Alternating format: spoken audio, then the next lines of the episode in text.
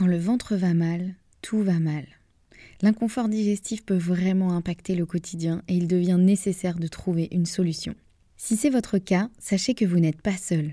En France, près de 9 millions de personnes seraient concernées par des troubles fonctionnels intestinaux. Ça en fait du monde. Notre partenaire Alflorex Plus vous permet de retrouver un confort digestif et l'équilibre de votre flore intestinale. Alflorex Plus, c'est un complément alimentaire composé de la souche brevetée Bifidobacterium longum 356-24 qui contribue à l'équilibre de la flore intestinale. Il contient également du calcium qui favorise un fonctionnement normal des enzymes digestives.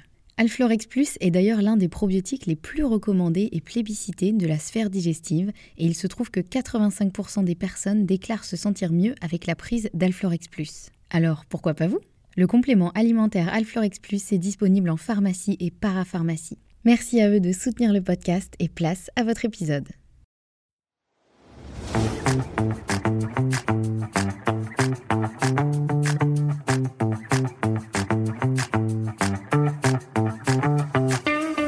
Bienvenue sur le podcast Bien dans mon ventre, le podcast à destination de toutes les personnes qui veulent faire la paix avec leur ventre et des professionnels de santé qui veulent approfondir la prise en charge des troubles digestifs.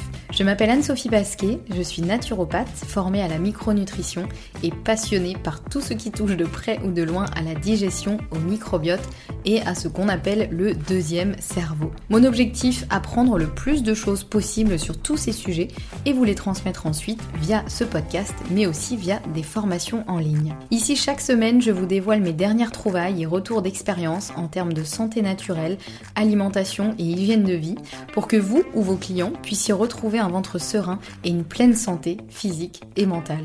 Bonne écoute Bonjour et bienvenue dans ce nouvel épisode sur le podcast Bien dans mon ventre. Aujourd'hui, on se retrouve avec l'épisode numéro 100. Et ouais, ça y est, on est à l'épisode numéro 100. Et c'est pas rien, ça en fait quand même, hein, des épisodes. Euh, bon, l'avantage c'est que j'ai encore plein d'idées, donc vous allez encore entendre parler de moi pendant un petit moment, je pense. Hein. L'idée c'est de ne pas m'arrêter à l'épisode 100. Mais je voulais quand même euh, un peu marquer le coup avec cet épisode, et donc je me suis dit, mais de quoi je pourrais parler dans cet épisode qui est quand même un sujet euh, un peu, voilà, un sujet un peu important, qui me tient à cœur. Et donc, vous l'avez vu dans le titre, hein, donc pas trop, de, pas suspense, mais effectivement, nous allons parler des FODMAP. Et dans cet épisode, j'aimerais vous expliquer pourquoi l'alimentation sans FODMAP n'est pas la solution aux troubles digestifs. Et si vous me connaissez depuis un moment, vous savez sûrement que le sujet des FODMAP, c'est un sujet important et qui est... Euh, qui est vraiment euh, qui m'a qui collé à la peau pendant très longtemps puisqu'effectivement moi c'est comme ça que je suis arrivée à euh, découvrir la naturopathie, la digestion, à comprendre le syndrome de l'intestin irritable, etc. Puisque à l'époque, et je vous parle de ça à l'époque, on dirait que ça fait 20 ans, non, c'était en 2017, je crois, que j'ai découvert effectivement euh, l'alimentation, enfin le protocole FODMAP, et effectivement, j'ai cru à ce moment-là trouver une solution à tous mes troubles digestifs. Puisque à l'époque, bah, il n'y avait pas beaucoup de ressources sur le sujet. Moi, j'étais pas du tout formée à la naturopathie, ou à la micronutrition, ou à la santé. D'ailleurs, je me formais moi-même via des bouquins, etc. Mais j'avais pas une formation solide. Et effectivement, euh, j'ai découvert ce protocole FODMAP et je me suis dit, mais ça y est, euh, c'est la solution à tous mes problèmes. Parce que c'est effectivement comme ça qu'il était présenté. Et je dois avouer que quand moi j'ai appliqué le protocole FODMAP, ça m'a changé la vie. Vraiment, au moment où j'ai enlevé tous les FODMAP, c'est simple, voilà, je n'avais plus de symptômes, euh, tout allait beaucoup mieux, donc je me suis dit, ça y est, j'ai trouvé la solution. Sauf que vous vous doutez bien que ça ne s'arrête pas là et que effectivement si vous-même vous avez expérimenté le protocole FODMAP ou si vous accompagnez des personnes qui ont des troubles digestifs et que vous leur avez proposé le protocole FODMAP, vous savez très certainement que ce n'est pas la solution aux troubles digestifs. Donc voilà pourquoi j'ai voulu faire cet épisode parce que bah moi-même déjà j'ai longtemps cru que c'était la solution à tous mes problèmes et J'aurais aimé savoir ce que je vais vous dire dans cet épisode avant de me lancer dans le protocole FODMAP. Et aussi, euh, je voulais faire cet épisode parce que aujourd'hui, moi, je vois trop de personnes, que ce soit des clients que j'accompagne en naturopathie ou des personnes qui sont, euh, qui me suivent sur les réseaux et avec qui on échange. Je vois trop de personnes qui me disent oui, je suis une alimentation sans FODMAP depuis X mois, depuis parfois 6 euh, mois, 1 an, 2 ans. Or, pour moi, c'est une aberration et ça peut même devenir vraiment dangereux et on va voir pourquoi effectivement dans cet épisode. Et puis aussi, bah, je voulais faire cet épisode si euh, vous, vous accompagnez aujourd'hui des clients pour des troubles digestifs et que vous sentez bien qu'effectivement le protocole FODMAP, c'est pas forcément euh, la solution à tout, et ben c'est aussi pour vous éviter un peu de faire cette erreur, de ne proposer que le protocole FODMAP comme solution. Donc voilà, un peu les raisons pour lesquelles euh, je voulais faire cet épisode. Mais avant toute chose, revenons un petit peu sur effectivement qu'est-ce que le protocole FODMAP, qu'est-ce que l'alimentation sans FODMAP? Donc déjà les FODMAP, bon je, pense que vous connaissez un petit peu quand même ce truc, ça sort pas de nulle part, mais pour les personnes qui vraiment ne savent pas du tout ce que c'est, donc c'est un acronyme pour, euh, qui veut dire donc fermenté cible, oligosaccharides, disaccharides, monosaccharides et polyol. Et donc, comme c'est très long à dire, on a raccourci ça en prenant juste les premières lettres de ces mots, et donc ça donne FODMAP. Donc, dans un langage plus français, qu'est-ce que c'est que tout ça? C'est simplement des, glucides, des types de glucides, et notamment, euh, il y a aussi des... Enfin, c'est des aliments qui contiennent beaucoup de fibres en général.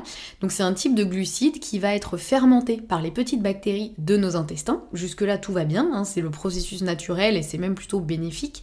Le problème, c'est que chez les personnes qui ont effectivement un déséquilibre au niveau du microbiote ou une pathologie, euh, on va dire, au niveau digestif, eh bien, ces bactéries, elles vont être présentes souvent en trop grand nombre, elles vont trop fermenter ces petits glucides, et donc ça va engendrer un certain nombre de symptômes allant des ballonnements aux troubles du transit, aux douleurs, etc. Bref, euh, en gros, ce qu'on résume un petit peu par le syndrome de l'intestin irritable. Voilà un petit peu pour ce que sont les FODMAP. Le protocole FODMAP, euh, lui, il est composé de trois étapes. La première, c'est l'élimination, c'est-à-dire on enlève absolument tous les FODMAP, ou en tout cas la majorité des FODMAP euh, pendant euh, quelques semaines, en général de 2 à 6 semaines, pas plus. Ensuite, on réintroduit chaque famille de FODMAP parce qu'il y a 10 familles différentes de FODMAP. On réintroduit donc ces familles euh, petit à petit pour voir lesquelles nous font réagir et lesquelles passent comme une lettre à la poste. Et la troisième étape, c'est la personnalisation, c'est-à-dire une fois qu'on a compris ce qui nous déclenchait éventuellement des symptômes parmi ces familles de FODMAP, bah du coup on ajuste notre alimentation en fonction. Et le protocole au global doit durer normalement euh, quelques semaines, voire euh, quelques mois, c'est-à-dire peut-être trois mois au maximum, mais ça doit pas durer plus. Que sont les aliments qui contiennent des FODMAP? Alors globalement, je vais pas vous faire la liste parce qu'elle est très très longue, mais globalement, ils sont surtout contenus dans les, certains fruits, certains légumes, certaines céréales, notamment par exemple l'ail, l'oignon, les poireaux, euh, beaucoup de, fruits tels que euh, les pommes, les poires, beaucoup de légumes tels que les artichauts, les petits pois, etc. Il y en a aussi beaucoup dans effectivement euh, certaines céréales et dans les produits laitiers et dans beaucoup de légumineuses. Donc vous voyez que ça fait beaucoup d'aliments en fait qui contiennent des FODMAP et effectivement l'alimentation sans FODMAP elle est quand même très restrictive. Alors, jusque-là, vous allez dire, ouais, bah super, tu nous dépeins un tableau de l'alimentation sans FODMAP, ça donne pas envie. Donc, quel est l'intérêt? Et heureusement, il y en a un, bien sûr. Là, vous voyez que depuis le début, je vous dis qu'effectivement, ce n'est pas la solution aux troubles digestifs, mais ça ne veut pas dire que c'est sans intérêt. Bien au contraire. L'intérêt justement de ce protocole FODMAP et surtout de, de, cette alimentation, on va dire sans FODMAP, donc surtout de la première partie d'élimination, c'est que ça permet de réduire les symptômes tout simplement en réduisant les fermentations. Parce qu'en fait, on va arrêter de nourrir les bactéries de fermentation avec nos petits glucides et nos petites fibres.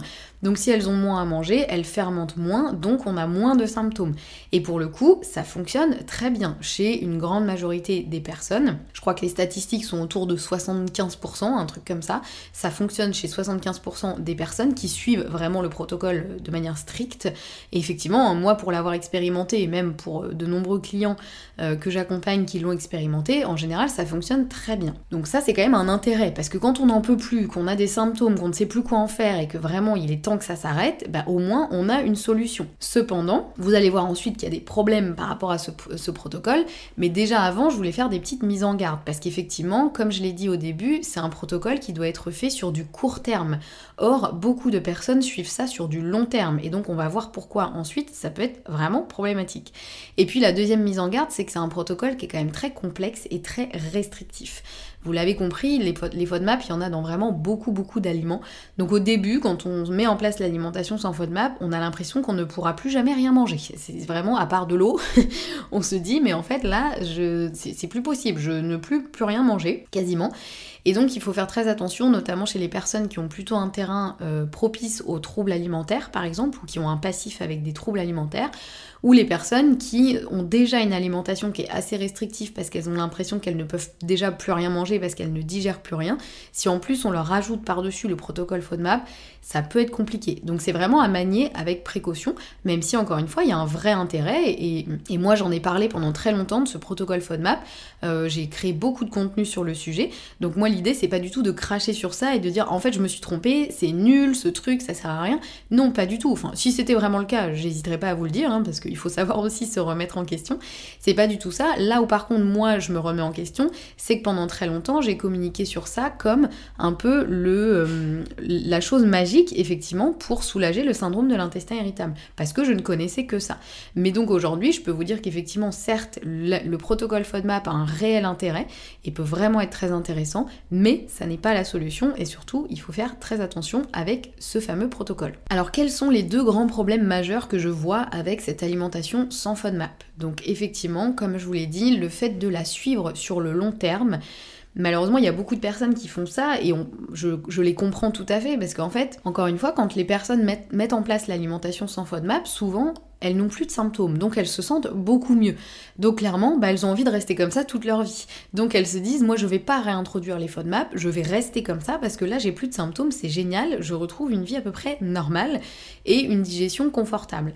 Donc euh, je comprends tout à fait l'idée. Le problème c'est que quand c'est suivi sur le long terme, cette alimentation euh, sans FODMAP, elle a des vraies conséquences néfastes sur le microbiote. Déjà, premièrement, parce que ça engendre une, diminution de la diversité des bactéries. Puisque tout simplement, on arrête de nourrir certaines bactéries qui se nourrissaient justement de ces fameux FODMAP, qui, encore une fois, ne sont pas mauvais pour la santé. Hein. À la base, vraiment, euh, on ne peut pas dire qu'une pomme ou une poire, c'est mauvais pour la santé, ou l'ail ou l'oignon, par exemple. Au contraire, c'est très bon pour la santé. C'est simplement, encore une fois, que chez certaines personnes, ça se digère pas bien du tout. Mais donc, quand on arrête de consommer ces FODMAP on arrête de nourrir certaines bactéries qui, elles, ont besoin de ces fameux FODMAP pour survivre. Donc ces bactéries-là, elles meurent tout simplement. Et donc on perd beaucoup de bonnes bactéries. Donc en fait, plus on va suivre longtemps le protocole euh, sans FODMAP, plus on risque de déséquilibrer encore plus notre microbiote, qui déjà à la base potentiellement est bien déséquilibré. Et donc on risque de perdre une, euh, une partie des bactéries et surtout de perdre une diversité des bactéries. Puisque l'intérêt dans notre microbiote, c'est vraiment qu'il y ait le plus de bactéries différentes euh, possible et que ces familles soient bien équilibrées. Donc là déjà c'est problématique parce qu'on part d'un trouble, on va dire, qui est dont une des causes, on va dire, est un déséquilibre du microbiote, et là on va encore plus déséquilibrer ce fameux microbiote. Donc c'est quand même assez dommage. Donc ça, c'est déjà hum, le problème. Et puis aussi, ce qui se passe, c'est que on va avoir une baisse de production de nos fameux acides gras à chaîne courte, dont vous m'avez sûrement entendu parler dans d'autres épisodes. Donc ces fameux acides gras à chaîne courte, que l'on appelle aussi les AGCC, c'est notamment le butyrate, le propionate et l'acétate. Et en général, on fait un gros focus sur le butyrate, qui est un des AGCC les plus importants, on va dire, et les plus utiles. Et en fait, les bactéries qui produisent normalement, naturellement, ces fameux AGCC, ces fameux acides gras à chaîne courte, eh bien, elles, elles ont besoin de fibres pour se nourrir et pour pouvoir produire des AGCC.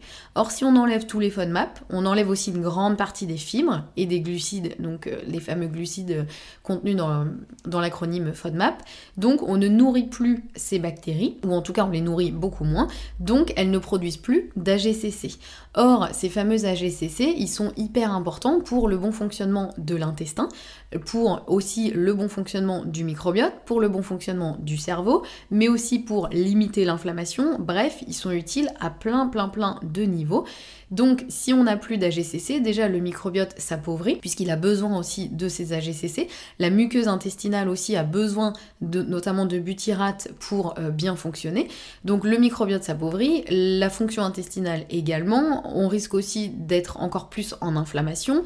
Euh, bref, il y a quand même des conséquences qui sont non négligeables sur le long terme. C'est pas forcément des choses qu'on va ressentir dans les jours ou dans les semaines qui suivent, bien que parfois ça peut quand même, mais c'est des choses qui peuvent vraiment être problématiques sur le long terme. Donc ça c'est le premier des grands problèmes majeurs avec l'alimentation sans FODMAP, c'est que vraiment il y a des conséquences très importantes sur le microbiote et en gros c'est un peu un cercle vicieux parce que du coup on va continuer d'entretenir le problème en appauvrissant le microbiote et donc en perturbant encore plus la digestion. Le deuxième grand problème majeur c'est que ce protocole FODMAP ça ne règle pas du tout le problème.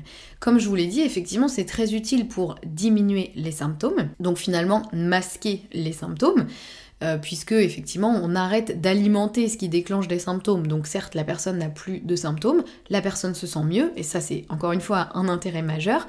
Mais le problème, c'est que dès que la personne reprend une alimentation normale, tout revient à la charge.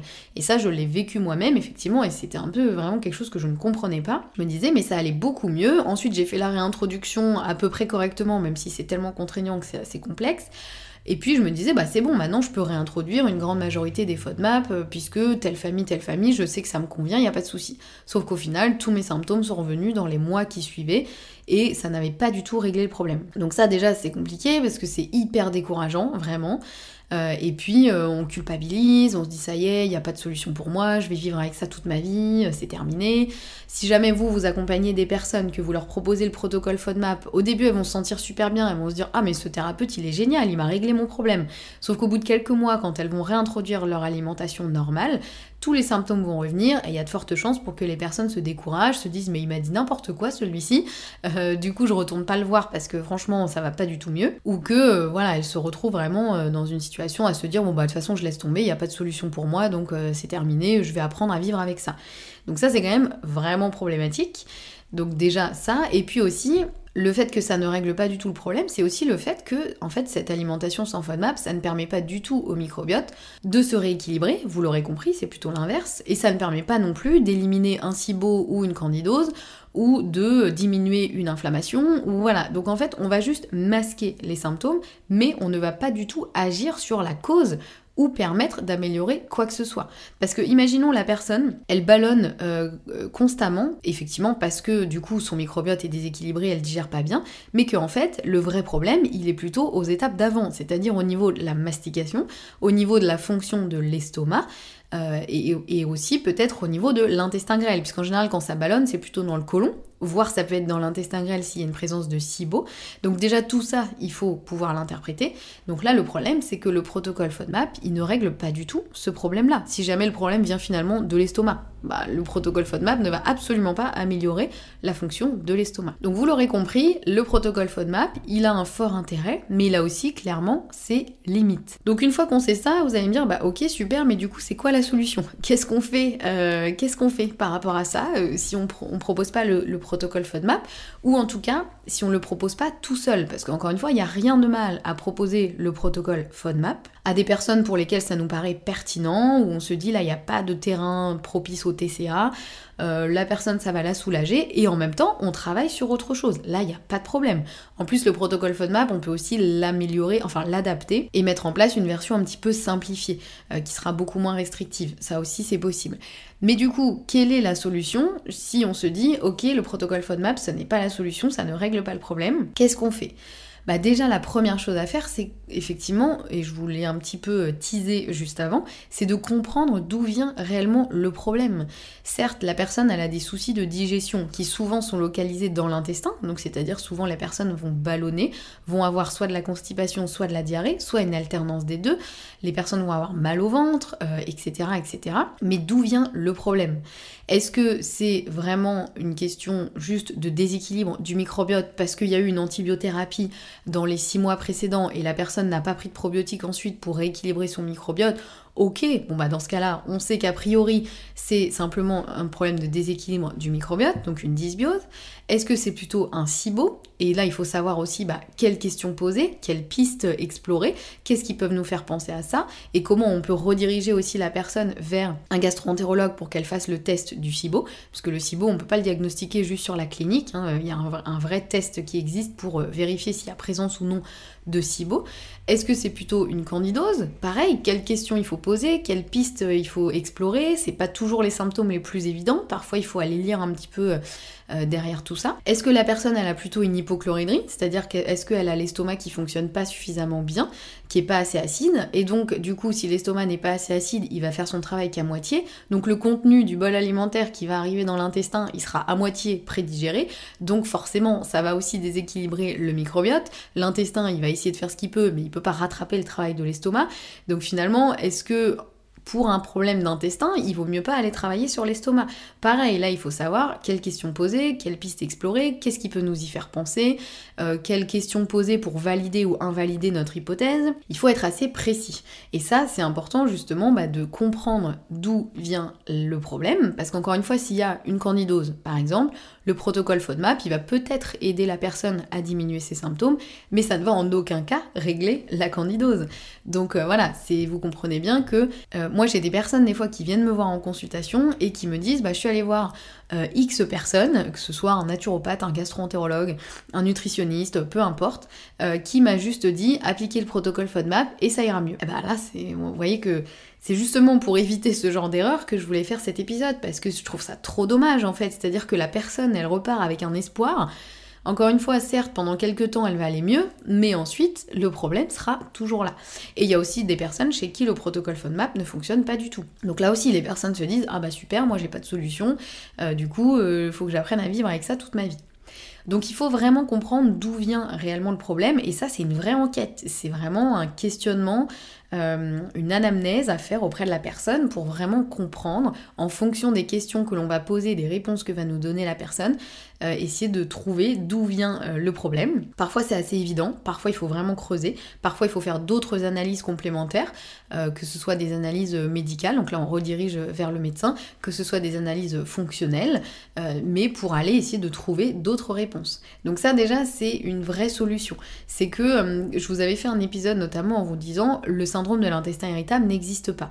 Parce que effectivement, aujourd'hui, le problème, c'est que je me rends compte que sous ce syndrome de l'intestin irritable, c'est un peu un fourre-tout dans on met à peu près tout, tous les symptômes digestifs qui ne sont pas liés à une maladie. Euh, et souvent, on dit à la personne, vous avez un syndrome de l'intestin irritable, euh, enlevez les FODMAP, ça ira mieux. Et je trouve ça tellement dommage parce qu'en fait, le syndrome de l'intestin irritable, encore une fois, ça veut tout et rien dire. Et derrière un syndrome de l'intestin irritable, finalement, il y a peut-être une hypochloridrie, il y a peut-être un SIBO, il y a peut-être une candidose. Et souvent, en général, il y a un peu un mélange de pas mal de choses. Hein. C'est rarement un seul truc.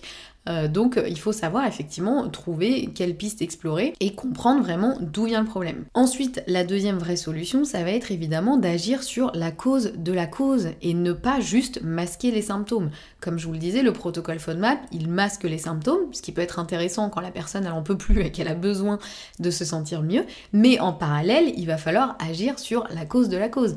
Donc savoir effectivement bah, par quoi commencer, adapter à chaque personne, savoir aussi les erreurs à éviter. Donnez un probiotique à quelqu'un qui a un SIBO, par exemple, vous risquez de le transformer en montgolfière, quand même. Donc ça, c'est pareil, les, personnes qui qui me disent bah moi j'ai on m'a dit que j'avais un syndrome de l'intestin irritable, on m'a donné un probiotique et le protocole FODMAP, je dis aux gens OK et vous vous sentez comment? Eh ben c'est pire que tout, du coup je ballonne encore plus, je sais plus quoi manger, du coup ça me déprime, j'en peux plus. Donc là, c'est compliqué. Il y a quand même des choses qui sont à éviter. Il y a, des choses qui sont, euh, qui, on fait, on fait pas les choses dans n'importe quel ordre. Il faut savoir effectivement par quoi commencer, pouvoir l'adapter aussi. Encore une fois, hein, l'adapter à la personne. Si la personne elle a, elle a déjà une alimentation qui est hyper restrictive, moi parfois, ce que je dis aux gens, c'est arrêtez de vous restreindre autant en fait, mangez ce que vous voulez. De toute façon, vous avez déjà des symptômes, donc en fait, bah, mangez ce que vous voulez, arrêtez de vous restreindre et nous on va travailler en parallèle pour que vous puissiez vous sentir mieux par la suite et vraiment pouvoir remanger ce que vous voulez sans avoir de symptômes. Mais parfois la personne elle se fait plus de mal que de bien finalement en ayant une alimentation qui est trop restrictive. Alors qu'à l'inverse, chez d'autres personnes, je vais me dire bon là, il va falloir vraiment avoir une alimentation restrictive pendant quelques semaines, juste le temps qu'on puisse calmer le feu et rétablir tout ça, et ensuite la personne pourra remanger ce qu'elle veut. Et donc j'explique aux personnes que Il va falloir pendant un certain temps garder cette alimentation restrictive ou la restreindre encore plus, mais de manière très ponctuelle et qu'ensuite il faudra réintroduire et je les pousse un peu dans cette direction. Donc voilà la vraie solution, vous l'aurez compris, c'est vraiment une question de, bien connaître effectivement euh, comment fonctionne la digestion, comment fonctionnent les troubles digestifs, qu'est-ce qui peut amener tel trouble, quel trouble peut engendrer aussi quel autre trouble. Bref, il y a pas mal de choses à savoir, mais c'est là où on va vraiment pouvoir aider la personne. C'est pas juste en lui disant enlevez tel aliment et ça ira mieux. C'est trop dommage et la personne elle se retrouve vraiment dans une situation qui est hyper complexe et hyper décourageante. Pour l'avoir vécu, vraiment, je sais ce que c'est.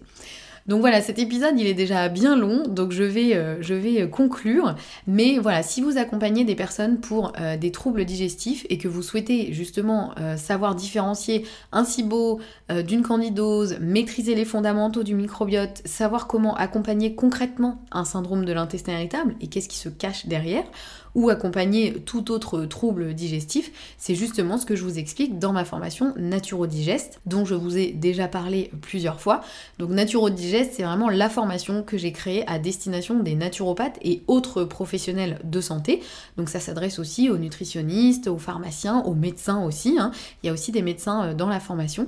Et dans cette formation, on détaille le fonctionnement de la digestion, donc vraiment chaque étape, pourquoi chaque étape est importante, comment chaque étape peut aussi engendrer des problèmes sur une autre étape, vraiment l'interconnexion entre les différentes étapes de la digestion. On fait un gros focus évidemment sur le microbiote, qu'est-ce qu'il compose, qu'est-ce qui peut le déséquilibrer, comment on l'analyse, comment on, l'évalue, comment on le chouchoute, comment on, le nettoie, etc. On fait un gros focus sur le microbiote et bien sûr une grosse partie sur les troubles digestifs, leurs causes, leurs conséquences et surtout leur prise en charge. Moi, c'est vraiment la formation qui m'a manqué en sortant d'école de, naturopathie parce que j'avais vraiment déjà appris plein de choses et c'était génial. Mais quand je me suis retrouvée dans mes premières consultations, j'étais complètement perdue. Je me disais, ben en fait, je commence par quoi? Comment je suis sûre que c'est vraiment une candidose ou plutôt un syndrome de l'intestin irritable? Et puis l'hypochloridrie, c'est quoi? Ça, j'en avais jamais entendu parler. Donc voilà, c'est vraiment euh, la formation que j'aurais aimé euh, avoir et donc je l'ai créée. Et cette formation, elle réouvre ses portes du 14 au 23 février et vous pouvez retrouver donc toutes les infos sur la page anne-sophie-pasquet.fr slash naturodigest. Évidemment, je vous remets le lien dans les notes de cet épisode. Et si vous avez la moindre question, je reste disponible par email ou sur Instagram. N'hésitez surtout pas. Je suis toujours ravie d'échanger avec vous. Et si vous souhaitez nous rejoindre dans la formation, eh bien ce sera avec grand plaisir que je vous y accueillerai.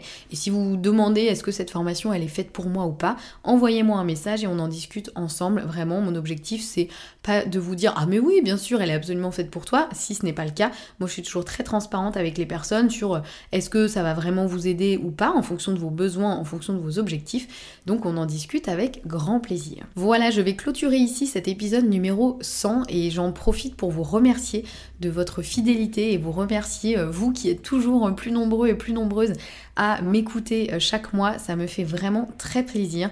Et encore une fois, j'ai plein d'autres idées pour la suite. Donc, vous inquiétez pas, je vais rester dans le coin encore un petit moment. Si vous souhaitez soutenir le podcast, n'hésitez pas à laisser une note une note sur votre plateforme d'écoute préférée et à partager aussi le podcast à quelqu'un à qui ça pourrait être utile. Nous on se retrouve la semaine prochaine bah, pour l'épisode 101 du coup et en attendant prenez bien soin de vous.